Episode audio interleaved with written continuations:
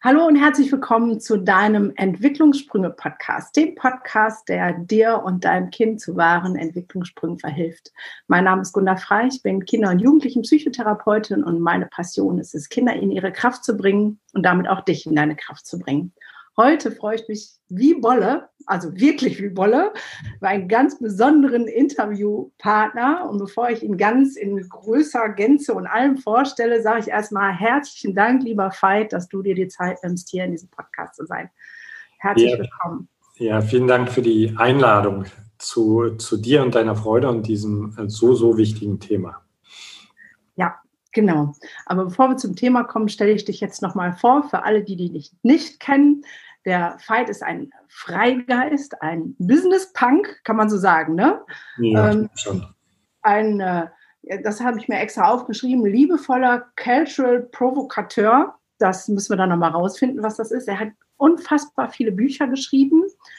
Ähm, er ist der Experte im deutschsprachigen Raum für ähm, integrale Selbstverwirklichung. Das ist ja auch der Grund, warum du jetzt hier mit ähm, im Boot bist. Und ähm, er ist der Mann, dem ich diesen Ring hier zu verdanken habe, nämlich der Ehering mit mir selbst. Das ist dem Buch Heirate dich selbst äh, zu verdanken. Und der Mann, mit dem ich im Moment fast jede Nacht ins Bett gehe, aber nicht haptisch, sondern nur auf den Ohren mit seinen unglaublich schönen Meditationen. Also in Gänze, herzlich willkommen. Es ist mir eine große Ehre und Freude zugleich, dass wir heute hier sprechen.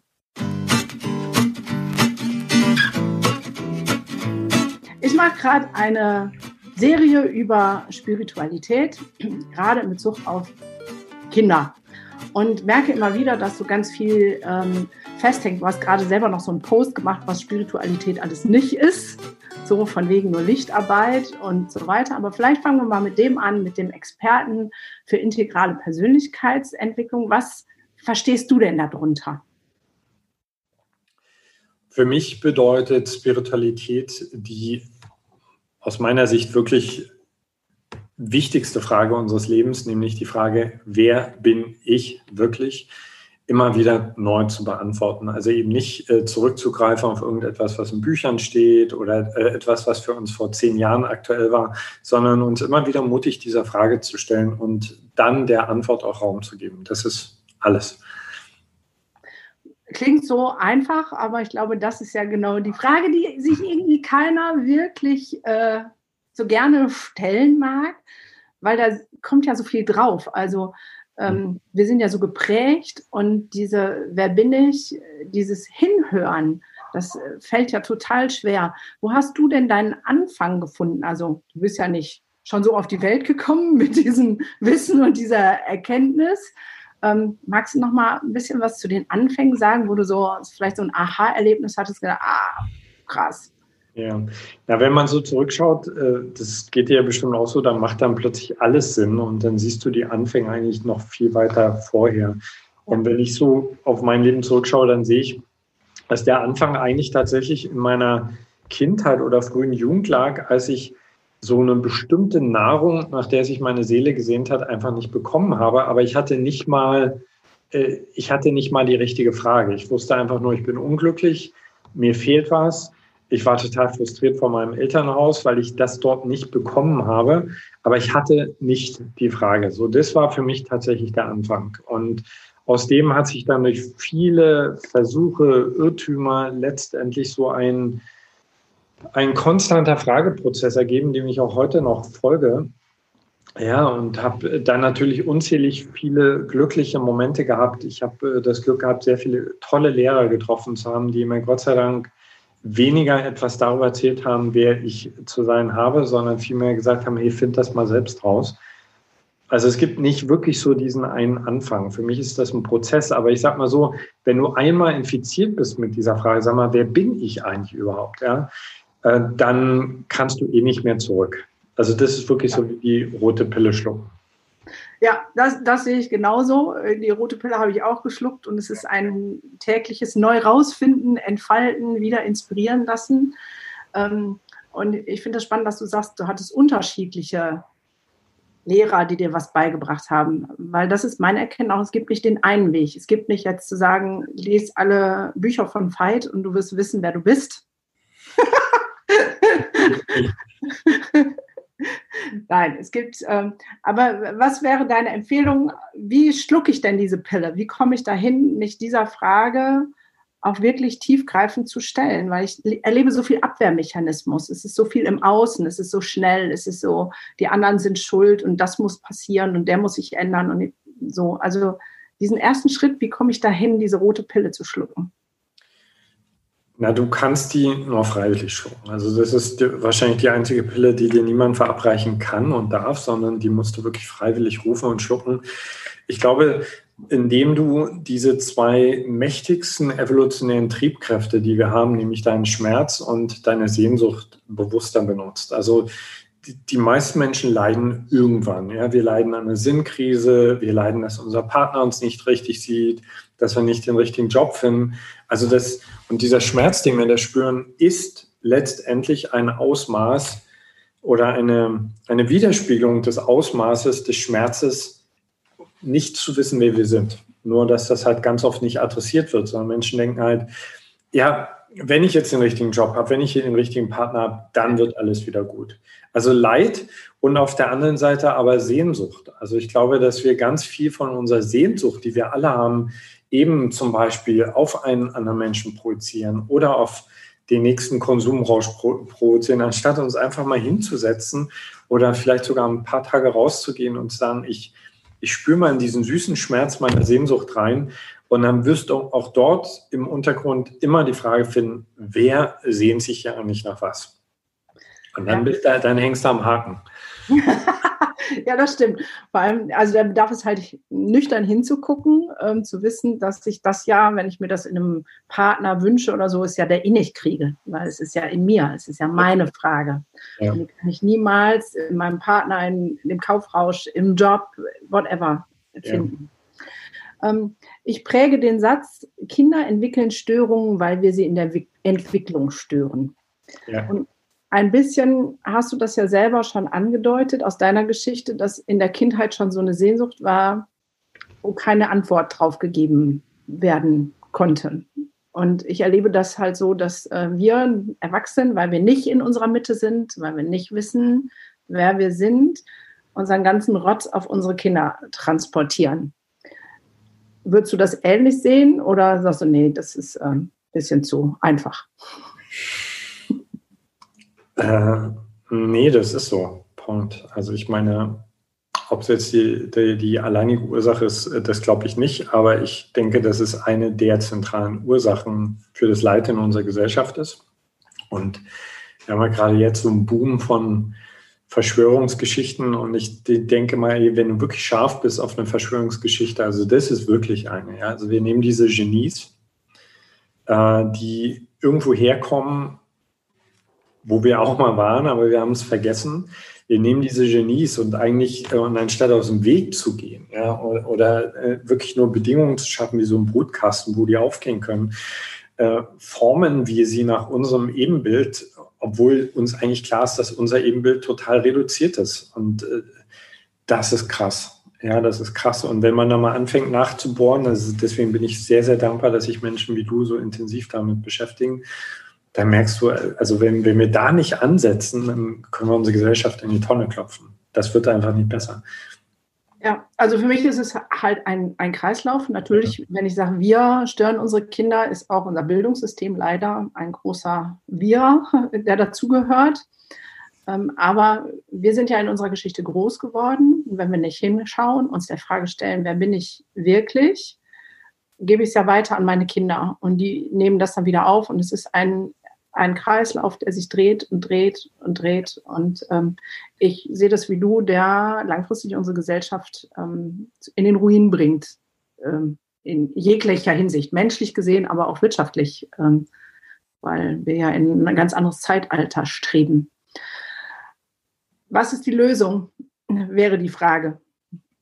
Die Lösung ist erstmal zu erkennen, und da gebe ich mir sehr viel Mühe, ähm, bei meinen, unseren Leuten zu erkennen, dass wir Erwachsene, also äh, deformiert wurden. das klingt krass, aber es ist wirklich so krass. Wir wurden in unserer offenen, kreativen Wahrnehmung der Welt deformiert. Und zwar auf eine so effektive Art und Weise, dass wir es spätestens, wenn wir aus der Schule rauskommen, gar nicht mehr bewusst haben. Also wir sind so, ich finde es immer so witzig, wenn Leute Angst haben vor Gehirnwäsche, weil ich immer sage, Leute, entspannen, wir sind da alle durchgegangen. Ja?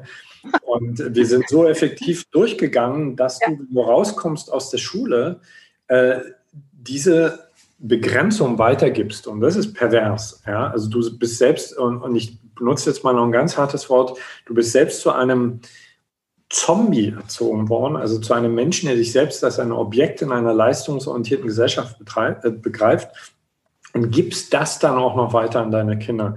Also der erste Schritt ist zu erkennen, ich selbst bin eine sehr, sehr reduzierte Variante von mir selbst. So. Was erstmal schrecklich klingt, was aber eine super gute Nachricht ist, weil wir, Stichwort Neuroplastizität, auch mit 40, 50, 60, 70, 80 noch die, Möglichkeit haben, na, dann hole ich mir das jetzt zurück. Ich befreie, ich befreie meinen Geist aus diesen, aus diesen Dingen. Nur passiert das leider bei uns halt viel langsamer als bei den Kids. Aber wenn ich als, lass, lass mich sagen, ich bin ein junger Vater und ich realisiere das, also äh, dass ich eine sehr begrenzte Sicht habe, dann sollte mir das die, die Demut geben und auch den Respekt geben, meine Griffe möglichst aus dem Bewusstsein meiner Kinder rauszuhalten. Und damit meine ich nicht äh, anti-autoritär oder solche Geschichten, aber ich meine einfach das Bewusstsein vor mir als etwas zu sehen, was heilig ist und was nicht imprintet werden sollte mit irgendwelchen Konzepten dieser Gesellschaft, die nicht wirklich funktioniert, sondern wir sollten den Mut haben, unseren Kindern zu erlauben, diesen Bauplan aus ihrem Inneren heraus zu entfalten. Und davon bin ich absolut überzeugt, dass es den in jedem Menschen gibt. Weil ich erlebe das ja bei den Erwachsenen, die ich begleiten darf. Was passiert, wenn die zu diesem inneren Bauplan zurückkommen? Also wie die abgehen wie Rakete. Und ich, also es ist sehr schwindelerregend, die Vorstellung, wer wir als Menschheit sein könnten, wenn wir unsere Kinder schon einfach dabei ja. Ja. Mega. Und ich glaube, viel von dem, was du sagst, hat was mit Menschenbild zu tun. Da habe ich ähm, auch eine Folge ähm, zu gemacht, die, ähm, ich glaube, nächste Woche ist ja auch egal. Auf jeden Fall diese Sichtweise. Ne? Du sagst, ähm, das sind Genies, die Entfaltung brauchen und wir sind das reduzierte, eine reduzierte Version unserer selbst. Das ist ja, ja. genau im Gegensatz zu dem Denken, was draußen ist, wo wir sagen, wir sind eigentlich total mies und müssen uns erst durch ähm, Erziehung, durch Leistung, durch Lernen, durch Zertifikate irgendwie zu etwas Höherem selbst erschaffen. Und die ja. Denke ist ja genau umgekehrt. Nein, eigentlich sind wir auch Genies. Wir haben es irgendwie leider nur vergessen und sind ein bisschen durch äh, die Brainwash unseres ähm, Schulsystems, ähm, haben wir irgendwie was nicht mitbekommen. So. Ja. Also das finde ich nochmal sehr spannend, das so ähm, auf den Punkt zu formulieren, weil wenn ich meine Kinder so angucke mit, du bist ein Genie, ist es ja was anderes, als wenn ich sage, du bist eigentlich ein Loser und ich muss dir erklären, wie die Welt funktioniert. Ja, ja, also und, und für alle, die den Begriff geniert, vielleicht an der Stelle zum ersten Mal, also mir ist ganz wichtig, mir geht es nicht darum, Kinder auf den Sockel zu sehen. Ja?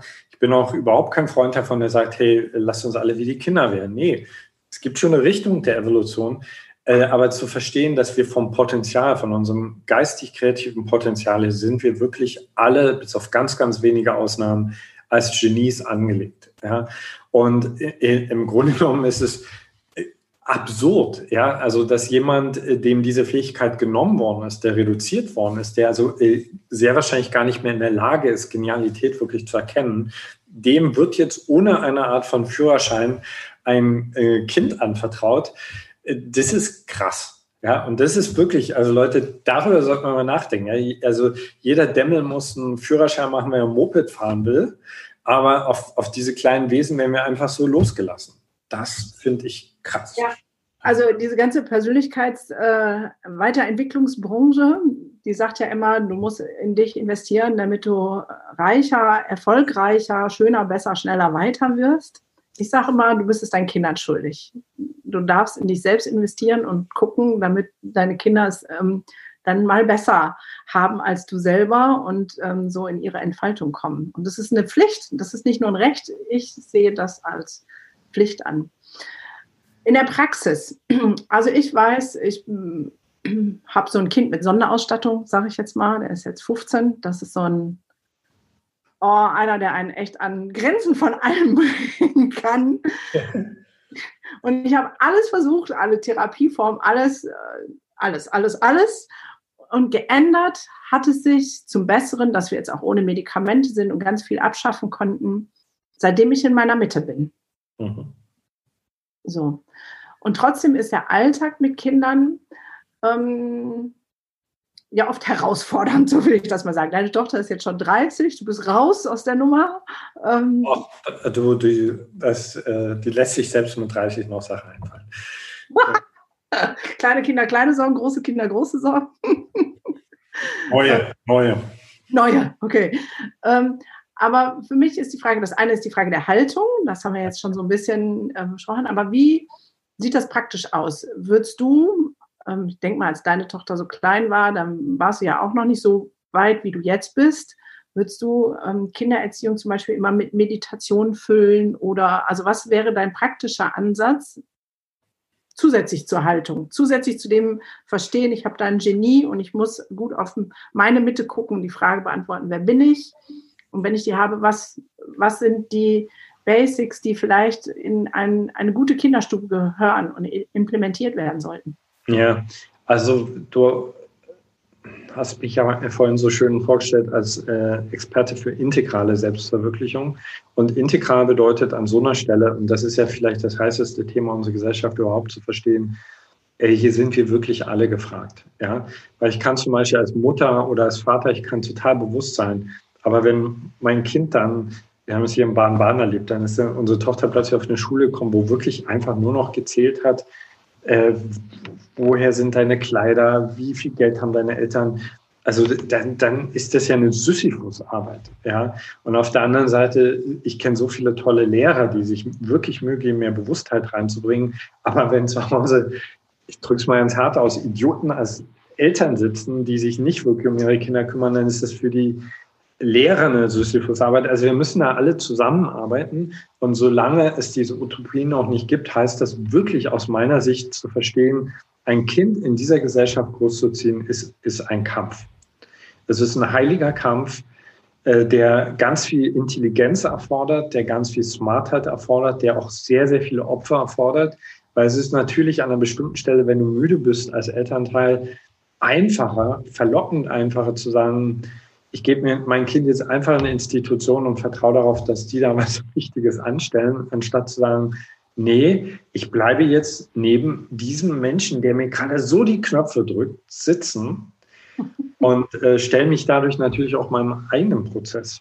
Ja. Also wenn, wenn du mich fragst, was ich, äh, was ich in meiner Arbeit jungen Eltern als, äh, als Ratschlag gebe, also erstens, erstellt eine Vision, wie ihr es haben wollt. Also schlittert nicht einfach in dieses Familiensystem rein, weil dann ist die Wahrscheinlichkeit sehr groß, dass ihr in irgendeinem alten Konstrukt landet, was euch vorgegeben worden ist, sondern setzt euch hin und erstellt eine Vision, wie ihr es haben wollt. Also zu der zum Beispiel auch die spannende Frage gehört, macht es wirklich Sinn, ein Kind in einer Kleinfamilie großzuziehen? Also aus meiner Sicht ist das eine Beleidigung für das kreative Potenzial des Kindes und es ist eine totale Überforderung der Eltern. Aber es ist eine andere Geschichte. Also eine Vision, selbst wenn die erstmal am Anfang so aussieht wie, das kriegen wir nie hin, das ist nicht möglich, wir finden nicht so eine Schule, das kriegen wir nicht mit unserer Arbeit etc. rein. Aber einfach mal von dem Punkt kommen, okay, wenn alles möglich wäre. Also unsere Tochter hat zum Beispiel äh, ab drei Jahren immer die meisten Fehltage in der Schule gehabt, weil wir wir sind einfach, was das betrifft, keine Kompromisse eingegangen. Wir haben gesagt, wir wollen, dass unsere Tochter bei ganz, ganz vielen Sachen mit dabei ist und wir haben die Lehrer gnadenlos damit konfrontiert. Wir haben einfach gesagt, also wenn ihr unsere Tochter wollt und die ist super, äh, dann kriegt ihr die nur, wenn die jederzeit rausgehen kann. Punkt. Also die Vision und dann dafür gehen, Punkt Nummer eins. Punkt Nummer zwei, äh, krieg deinen Shit so schnell wie möglich selbst auf die Reihe, weil sonst gibst du es an deine Kinder weiter. Selbst wenn du es gar nicht willst, ja, ja da, da muss ich, glaube ich, mal gerade reingrätschen, weil das, was du sagst, ähm, mit, wie du sagst, wie du mit den Lehrern gesprochen hast, Mhm. Das bedingt sich ja. Also ich kann ja nur in aller Klarheit sagen, so ist es, wenn ich mein Shit auf die Reihe gekriegt habe. Also ich bin mit vielen, klar, Psychotherapeuten habe ich mit vielen Eltern gesprochen und über Instagram und was nicht, erreicht mich auch mal ganz viele, die sagen, ja Gunda, ich kann denen das doch nicht sagen. Ja doch, kannst du. Aber die trauen sich nicht, weil sie eben sich selbst nicht kennen. Und dann hat ihre, dann machen sie so ein zaghaftes, könnte meine Tochter vielleicht zu Hause bleiben und kriegen dann natürlich, ne, Gesetz der Anziehung, genau das, was sie ausstrahlen. Das heißt, die Voraussetzung, um so ein Standing zu haben, in der Schule, wo auch immer klar zu sein und zu sagen, so ist das. Also jetzt, als die Maskenpflicht in NRW kam, war für mich völlig klar, meine beiden Jungs werden nicht im Unterricht eine Maske tragen. Und ich mhm. habe alles dafür getan, dass es genauso ist.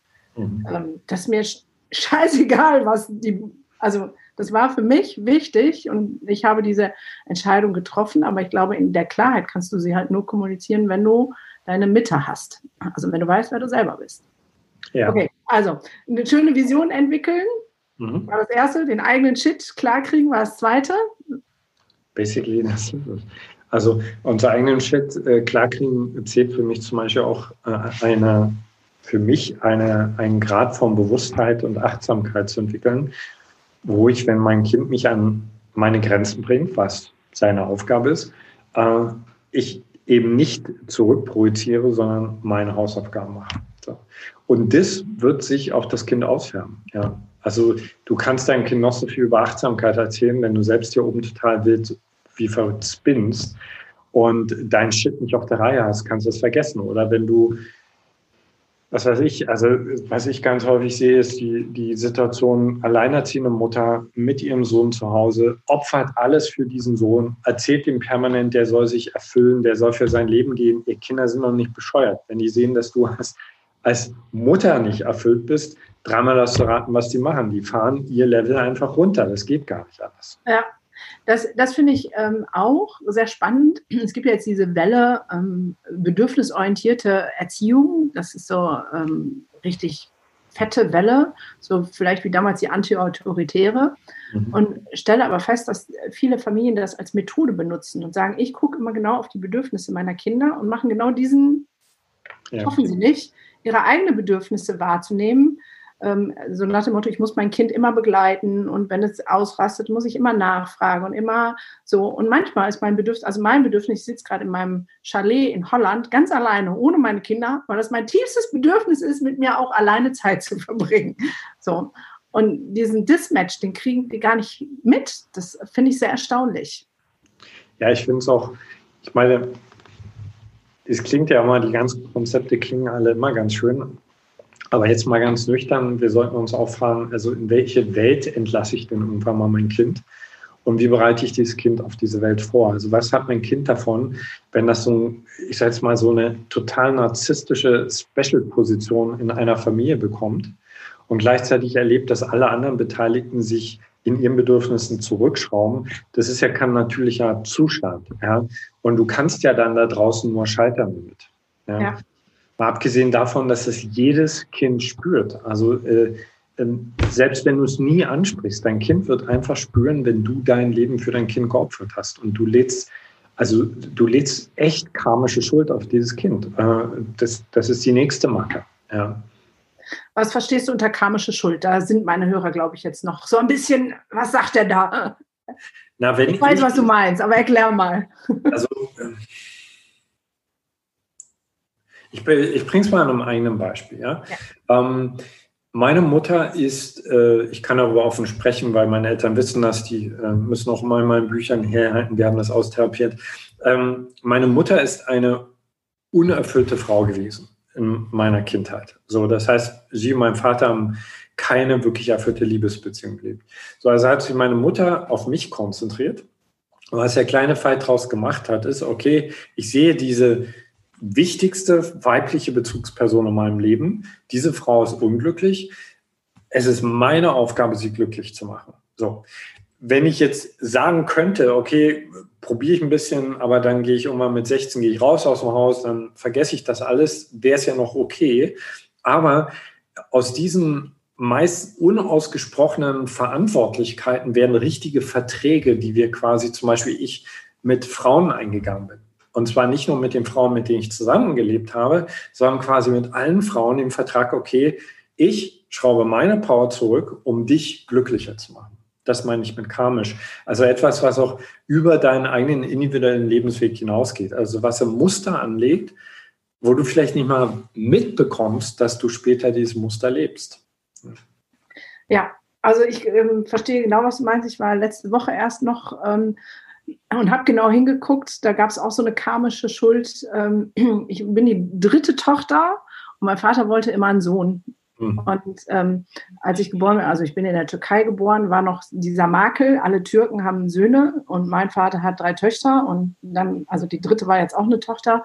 Und diese Verantwortung, das gerade biegen zu müssen, ja. ähm, habe ich bis jetzt, ich bin 51, mit mir rumgeschleppt und weiß, dass ich viel PS an manchen Business-Sachen nicht auf die Straße kriege, weil da genau das noch gesessen hat diese Verantwortungsübernahme von, ich muss eigentlich ein Junge sein, obwohl ich ähm, halt gerne Frau bin, so eigentlich. ja, ja, das ist verrückt. Ja, da gibt es viel Aufräumarbeit. hm. Okay, ähm, das heißt, jeder selber ist gefragt und dann hast du aber auch das andere benannt, was ich ja, ähm, deswegen mache ich immer so viel. Manche sagen immer, Wunder, warum machst du nicht einfach nur ein Business? Es geht halt nicht, weil genau das, was du sagtest, jetzt sind es aufgeräumte Eltern und dann geht es in die Schule, wo alles zunichte gemacht wird. Oder umgekehrt, du hast ähm, coole Lehrer, aber meistens ja auch nicht durchgängig, dass du nur coole Lehrer hast, dann sind zwei und die anderen sind auch wieder nicht aufgeräumt. Was wäre dein, deine Idee, was in unserer Gesellschaft passieren müsste, damit sich das grundlegend ändert? Also ähm, nicht nur der Einzelne, der sagt, okay, ich verstehe, dass ich ein Genie bin und darf ähm, die eigene Größe wiederentdecken, sondern wie tragen wir zum gesellschaftlichen Wandel bei? Also ähm, das klingt jetzt vielleicht krass, aber ich finde, wenn ich es mir aussuchen könnte, müsste jeder, der in dieser Gesellschaft Vater oder Mutter werden will, vorher so eine Art Führerschein abschließen. Ja? Äh, ich meine, da, du kannst jetzt mit so einer, ich sage jetzt mal, Vorbereitungsschule auf Elternschaft, kannst du keine Wunder vollbringen, aber zum Beispiel äh, einem jungen Menschen die Basis an, wie gehe ich mit meinen eigenen Gefühlen um, äh, woran erkenne ich eine Projektion, äh, Nähe und so weiter beizubringen, das wäre ein Riesending, glaube ich. So, Punkt. Und damit meine ich jetzt gar nicht, hey, wir maßen uns an, jemanden auszusortieren, sondern nein, aber hey, du willst ein Kind, ja? Also das ist ja absurd, Leute, was wir machen, ja? Also wenn sich jemand für eine Arbeitsstelle bewirbt, zeigt er seine Zeugnisse, ja, die ihn auszeichnen in diesem Job. Äh, für ein Kind muss er einmal nur vögeln und dann ist das arme Wesen da und muss dich aushalten. Und wenn du nur aus irgendeinem Grund bei Eltern gelandet bist, die sich überhaupt nicht um ihre eigene Entwicklung kümmern, ist das eine Katastrophe. So, Punkt Nummer eins. Punkt Nummer zwei, ich glaube, dass wir äh, aus irgendeinem Grund, vielleicht ist es einfach nur Bürokratie, äh, Bürokratie, das Wissen, was ja schon da ist, also zum Beispiel das Wissen von Potenzialentfaltung, das ist ja schon lange kein Hokuspokus mehr, sondern das ist erwiesen, ja. Aber aus irgendeinem Grund dauert das ewig, bis das durchgedrungen ist in die Systeme, ja. Das heißt, da müssen, keine Ahnung wie, aber ich, also ich wünsche mir in diesem Bildungssystem eine charismatische Taskforce, also wirklich charismatisch, nicht DDD, sondern äh, ich meine, Lehrer sind ja auch ein sehr spezieller Berufsstand, die mögen das meist nicht so, wenn man ihnen Vorschläge macht. Und ich muss sagen, also für alle Lehrer, die das hören, ich, äh, ich bewundere Lehrer und Lehrerinnen also für den Job, den ihr macht. Also so eine Taskforce, die erstmal ein geiles Programm aufstellt. Ja? Also nur, nur ein konkretes Beispiel. Äh, ja, wir haben jetzt gerade Corona und alle Kids bleiben zu Hause. Okay.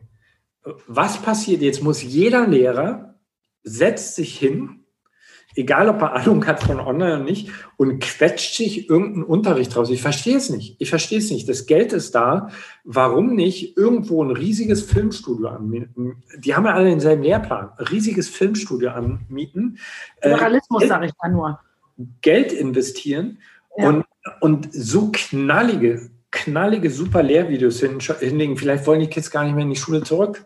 So das ist nur ein Beispiel. Also da müsste es angesetzt werden. Und dann glaube ich, die persönliche Entwicklungsbetreuung der Lehrer ist genauso wichtig wie die der Kinder. Ja? Weil ich habe bei unserer Tochter zum Beispiel beobachtet, die ist durch sehr verschiedene Schulansätze gegangen. Die konnte sich das immer selbst aussuchen. Aber es war letzten Endes nicht die Innovation des Ansatzes, sondern es war immer die Reife ihrer Lehrer. Also zum Beispiel war sie am glücklichsten auf einer sehr klassischen, strengen Schule, aber die Lehrerin, die Klassenlehrerin, die war da. Die war da und das war eine Leuchtfigur für diese Kinder. Und dann, und dann können Kinder total viel ab. Also äh, Kinder brauchen keine perfekte Umgebung. Die brauchen einfach Menschen, die intelligent sind und die in sich zu Hause sind und nicht ihre eigene Degeneration an, an Kids weitergeben, weil das ist eine Beleidigung für die, für die Intelligenz dieser Wesen. Also zu Hause können sie dann ja wenigstens noch schreien, äh, Mama, ich finde dich doof. In der Schule sitzen sie da und, und du siehst einen off, offenkundig unreifen, unintegren Menschen vor dir, der aber die Macht hat. Das geht, das geht einfach nicht. Ja, also da, das ist ähm, das, was ich auch sehe, ähm, wo du sagst, Lehrer, die in sich zu Hause sind. Mein Kurzer hat alle Schulformen jetzt durch und alle gesprengt, weil es immer nur einen gibt, der in sich zu Hause ist und mit ihm umgehen kann. Und alle anderen, die zieht er durchs linke Nase noch rein und macht so. Ja. Und passt er natürlich nicht ins System und wird aussortiert und sagt, kann er bitte wieder kann er bitte wieder gehen, anstatt das Signal mal wahrzunehmen. Eigentlich gibt er jedem Lehrer eine Botschaft, aber die wollen nicht hören. die wollen einfach nicht hören. Ich, ich, ich verstehe das auch. Ich verstehe echt, dass die nicht hören wollen. Also, weil erstens, also ich meine, eine tolle Idee zu haben ist ja das eine, aber gegen diesen strukturellen Wahnsinn zu kämpfen hier und da wirklich was zu verändern, ist noch was ganz anderes. Punkt Nummer eins. Punkt Nummer zwei, ein Kind, was lebendig ist, bringt dich als Erwachsener logischerweise auch immer an deine Grenzen. Ja. ja. Also, und wenn, du da nicht keine Tools hast, also wenn du mich fragst, ich, ich würde Lehrer zu Meditation zwangsverpflichten. Und zwar sowohl zu stiller Meditation, wo sie Achtsamkeit lernen, als auch zu aktiver Meditation, wo die einmal am Tag in so einen Raum gehen und brüllen und den ganzen Scheiß rauslassen. Ja. ja. Ja, das, das wäre auf jeden Fall mega. Ja, ich glaube, dieses ähm, Selbstverpflichten in sich zu investieren, also ich als Psychotherapeutin, ich muss ja Punkte sammeln, andauernd wieder welche Fortbildungen machen. Ich glaube, das müsste eine Pflichtveranstaltung für alle sein, die mit Menschen arbeiten. Jeder, der mit Menschen arbeitet, muss verpflichtet sein, in sich selbst zu investieren. Ob du das jetzt Psychohygiene, Selbsterfahrung, Persönlichkeitsentwicklung ist, ist ja Humpe, so, ne? Ähm, ja. Sondern einfach dieses, hey, guck mal bei dir. Also, ne, ich weiß, wenn meiner Wut im Brand die Tür rausmotzt und schreit und tobt und ich weiß nicht was, ähm, dann weiß ich immer, hier sitzt das Problem. Da. Mhm. Ist nicht immer schön, aber so ist es nun mal. Ich finde charismatische Taskforce. Das finde ich super. Den, den Begriff, äh, da muss ich jetzt noch ein Bild zu kriegen. Was, was macht die? Was, ähm, lass mal spinnen. Komm, lass mal spinnen, Fight. Wie kann das aussehen? Ja, was ist, was ist Charisma? Also Charisma hat erstmal wirklich ganz profan was Äußeres. Also guck dir mal alle unsere Politiker an. Da ist ja, sorry, aber da ist ja niemand dabei, wo du denkst, boah, geil. ja, das stimmt. Den folge ich, weißt du? Also äh, Obamas sind für mich ein gutes Beispiel für Charisma. So.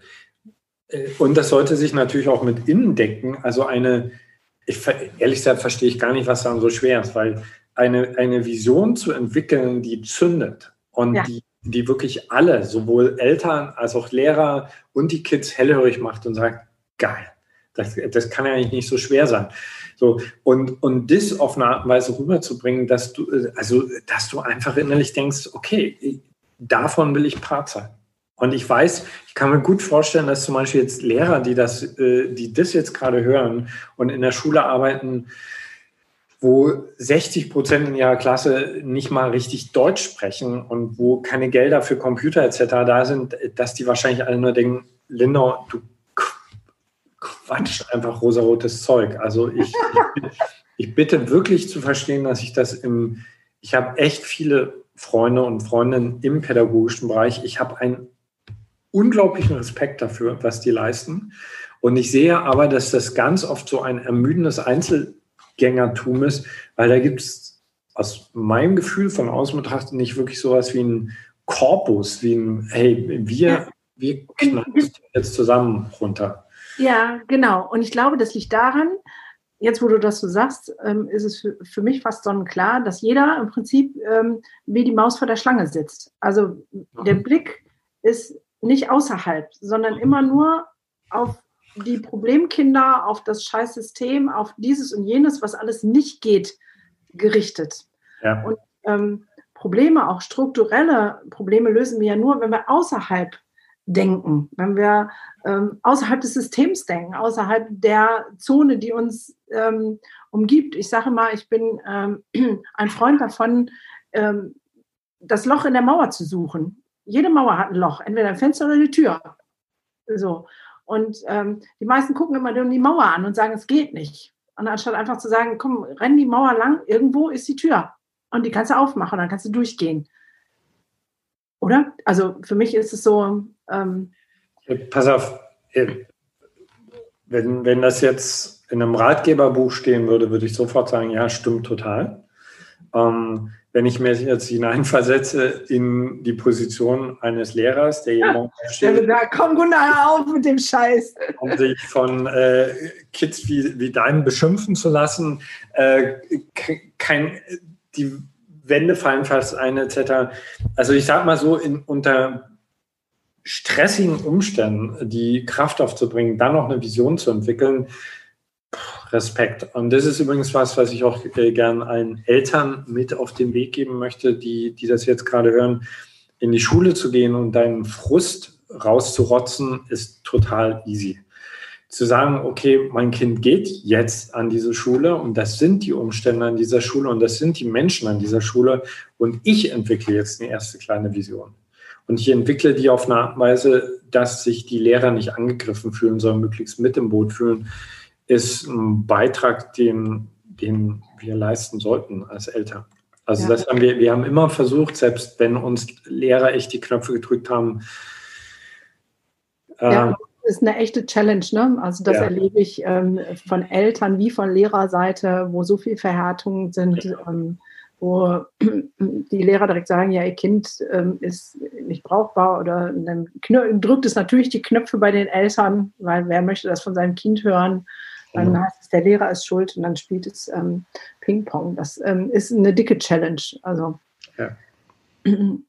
ja. das ist eine große Herausforderung. Ich glaube wirklich ähm, für, für alle, da ähm, zielorientiert ähm, dran zu bleiben.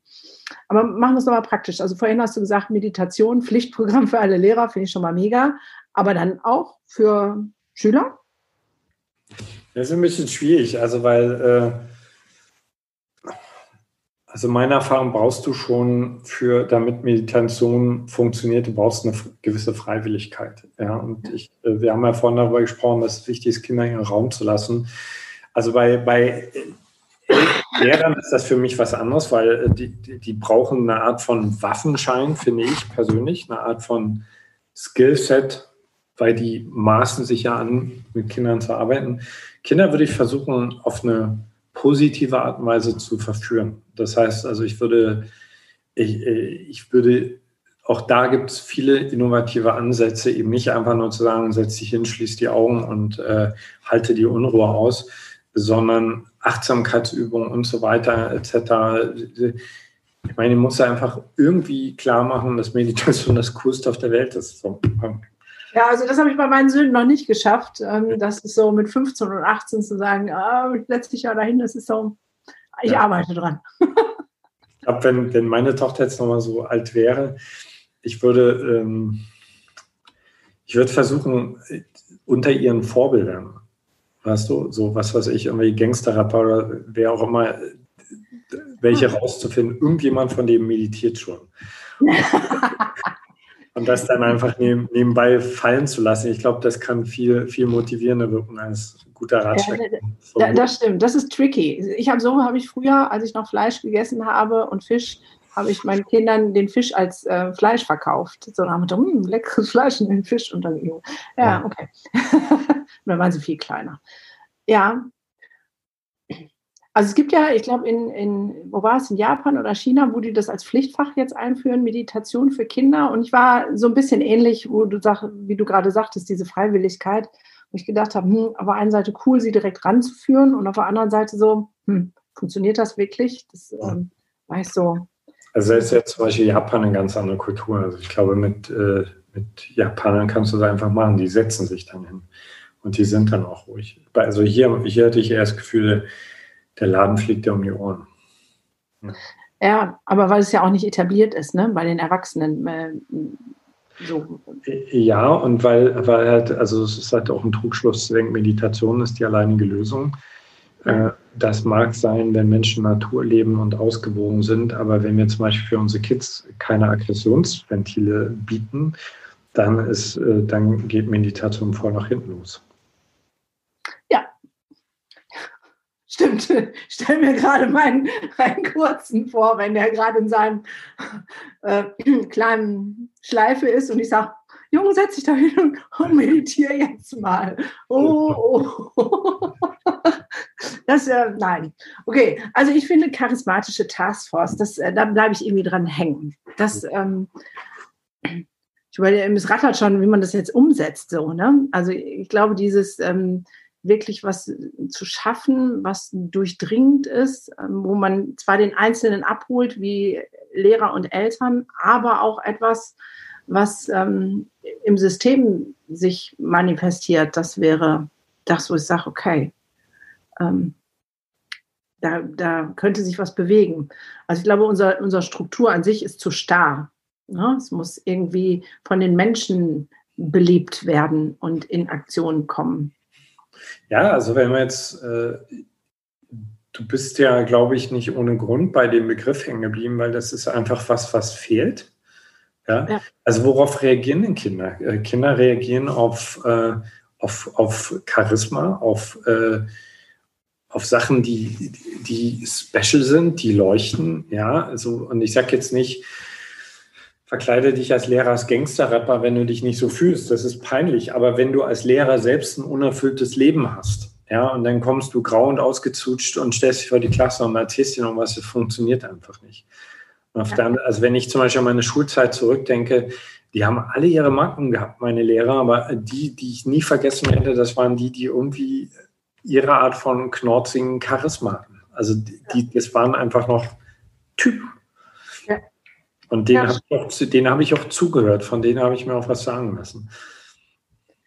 Ja, also eine ganz große positive Herausforderung zu sagen, ja, wir, ihr lieben Lehrer, wir sehen das, es ist eine herausfordernde Zeit, für euch besonders, aber das ist die Lösung in beider Seite Richtung. Einmal für euch selber, weil ihr viel mehr in eurer Mitte seid, dass es euch besser geht und ihr vielleicht gar nicht mehr so viel Burnout und sonstigen Urlaub braucht und in die andere Seite, dass ihr viel mehr Gehör bei den Kids kriegt und damit auch der Unterricht einfacher wird, weil die nicht mehr so durchknallen, die Kiddies. Also um, den, ein, um, um das mal so konkret zu machen, ne? es gibt also richtig klare, einfache Methoden. Äh, also ich nenne es aktive Meditation, wo du ich sage jetzt mal, innerhalb von einer halben Stunde deine eigene Pipeline allen Stress rauskippst, allen Stress rauskippst, ja, so und, und du bist danach kristallklar, du bist ekstatisch, du hast Lust auf den Tag, du gehst viel gelassener mit dem, was um dich herum ist. So, das ist alles keine Rocket Science. So, lieber eine halbe Stunde weniger Unterricht geben, aber dafür sagen, okay, jeden Morgen treffen sich alle Lehrer in der Schulhalle, geiler DJ, Augenbinder auf, geile Mucke und wir kotzen alles raus. Wir kotzen unsere Wut über die Kids raus, über den Frust, Traurigkeit, über das, was draußen nicht läuft. Wir brüllen das alles leer. Erstens, allein das zu hören, ja, für die Kids äh, wird, wird äh, Lehrer so viel interessanter machen so viel interessanter machen, weil sie spüren, okay, da passiert endlich wieder Leben. Zweitens, wenn ein Lehrer danach, nach dieser halben Stunde in die Klasse reinkommt, ich garantiere dir, der ist, um, es mal so halb esoterisch auszudrücken, in seiner Frequenz vibriert der unter der Decke. Ja, der leuchtet ganz anders, der lebt. Also Kinder reagieren auf Leben. Wenn du mit deinem Kiddie auf eine große Familienfeier gibst, dann setzen die sich nicht mit dem halbtoten Onkel an, sondern, sondern die, gehen, die gehen dorthin, wo, wo, wo gebrüllt wird, wo gelacht wird, wo coole Geschichten erzählt werden. Ja, ja, ja, das stimmt. Meine Mutter meinte letztens mal, aber kannst du deinem Sohn nicht mal beibringen, dass der sich auch mal zu uns setzt? Ich sage, nee. Ja. Das ist hart, Kinder sind so ehrlich, ne? Ja, kann ich, also kann, könnte ich, will ich ihm aber nicht beibringen, weil er ist äh, einfach da ganz klar. Ja. Wo gibt es denn so ähm, solche Meditationen? Die kenne ich noch gar nicht. Also, ich weiß nicht, ob du auf unserer Plattform bist, vom ODR.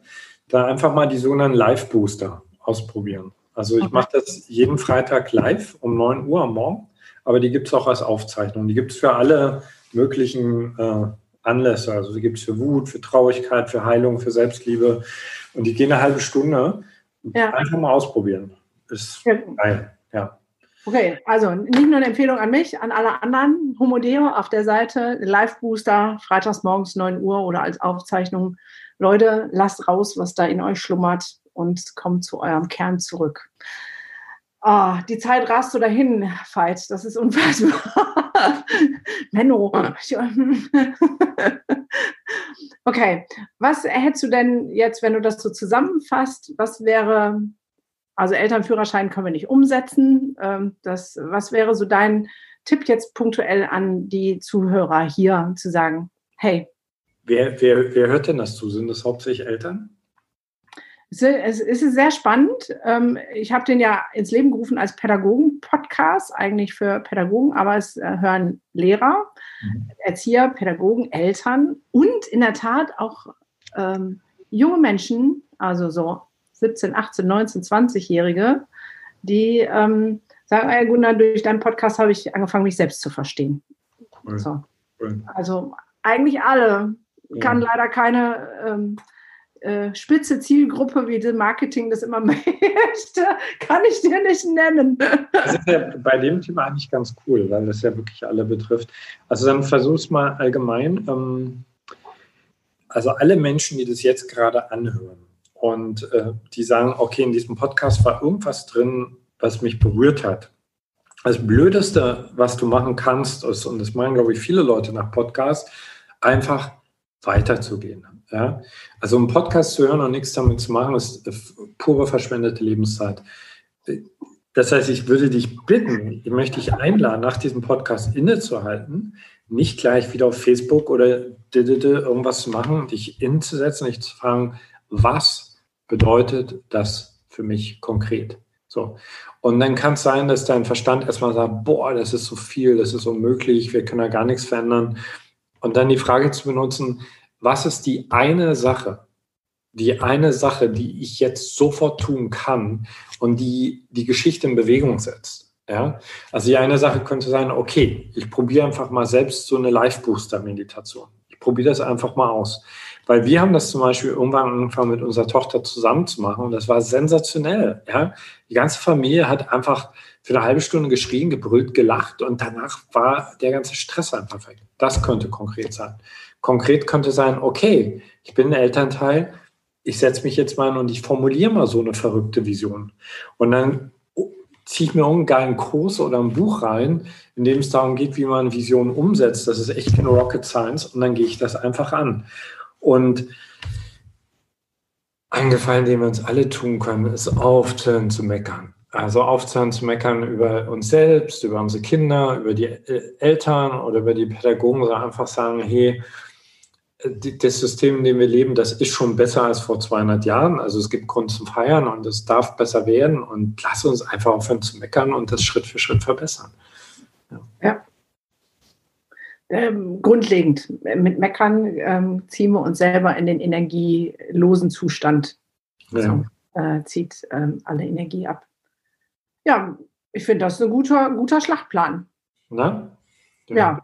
Also, liebe Leute, ihr wisst, was zu tun ist. Überall da, wo es gepiekst hat, ist genau das, wo ihr hingucken dürft. Das ist eure Challenge. Und ihr tut es zu eurem Wohl und zum Wohl unserer Kinder und damit langfristig sogar zum Wohl unserer Gesellschaft. Ist ja eigentlich ziemlich einfach, oder? es ist einfach und äh, also es ist ehrlich gesagt auch eine sehr clevere egoistische Entscheidung, weil äh, wenn, wenn wir diese nächsten Generationen genauso verkrumpeln, wie es mit uns passiert ist, äh, dann, dann fährt das, fährt dieses Experiment Menschheit einfach gegen, gegen die Wand. Ja. Also wir brauchen, wir brauchen viel, viel kreativere Geister. Ja, das sehe ich auch so. Ja, genau. Und wenn du mal ein bisschen Zeit übrig hast und Lust hast, mit mir eine Vision zu entwickeln für die charismatische Taskforce, für unser Bildungssystem, dann würde ich mich mega freuen. ich glaube, äh, also danke für die Einladung und ähm, ich, ich glaube, das ist total wichtig, dass das Menschen innerhalb vom System sind. Also wirklich Menschen, die zum Beispiel im Schulsystem arbeiten, weil äh, also ich kann sowas inspirieren, ich kann es mit meinen Ideen befruchten, aber ich, das wäre so arrogant. Das muss jemand sein, der das Ding kennt und der dennoch in der Lage ist, groß zu denken. Ja, ja das stimmt. So jemand müsste mit im Team sein, aber der alleine da ist, schafft meistens nicht den Sprung über den Tellerrand raus, den ich vorhin sagte. Ich glaube, es wäre ein, ein Team, jemand von, von der Basis, also aus dem System, aber auch jemand, der wirtschaftlich denkt, und ähm, der dann nochmal ähm, das andere, das charismatische, spirituelle mit reinbringt. Ja. So, das ähm, braucht es eh ein größeres Team. Da hast du recht. aber also, jemand muss ja mal anfangen. So. Ja, ja, klar. Aber mein, mein äh, solange ich mich nicht klonen kann, muss ich mich auch festlegen. Und meine, ja, meine Zielgruppe sind die, die Erwachsenen, die damit beschäftigt sind, sich ihre Kreativität zurückzuholen. Ja. ja. Den kann klar. ich besten ja, ja, logisch. Keine Frage. War nur so ein Gedanke. okay, ich sage ähm, herzlichen Dank für deine Zeit, für die vielen guten, inspirativen Ideen und Vorschläge. Und ähm, ich hoffe, dass ähm, jeder Hörer jetzt hier ein, ein kleines Mini-To-Do für sich rausgezogen hat, einen Impuls, der ihn weiter nach vorne bringt. Und wie immer liegt es an jedem selbst, was daraus zu machen. Und das letzte, letzte Schlusswort gehört dir. Bitteschön. Äh, also ich möchte mich einfach bei jedem bedanken, der das gehört hat. Ähm, ich möchte allen Menschen, also gerade in den pädagogischen Berufen, denen vielleicht auch manche Sachen die Knöpfe gedrückt haben, weil du logischerweise an der Stelle stehst, wo du die Probleme und Herausforderungen noch viel deutlicher siehst als ich, sagen, dass ich einen tiefen Respekt habe für euren Berufsstand und äh, dass ich mich auch freue zu sehen, dass an ganz, ganz vielen Ecken tatsächlich schon Veränderungen stattfinden, dass neue Schulfächer eingeführt werden etc. Also lasst uns als Eltern, als Kiddies und als Lehrer darauf konzentrieren, äh, was schon gut läuft und lasst es uns einfach gemeinsam besser machen. Dem ist nichts hinzuzufügen. Vielen, vielen Dank. Danke dir für die Einladung. In diesem Sinne hören und sehen wir uns dann in der nächsten Podcast-Folge. Habt es fein.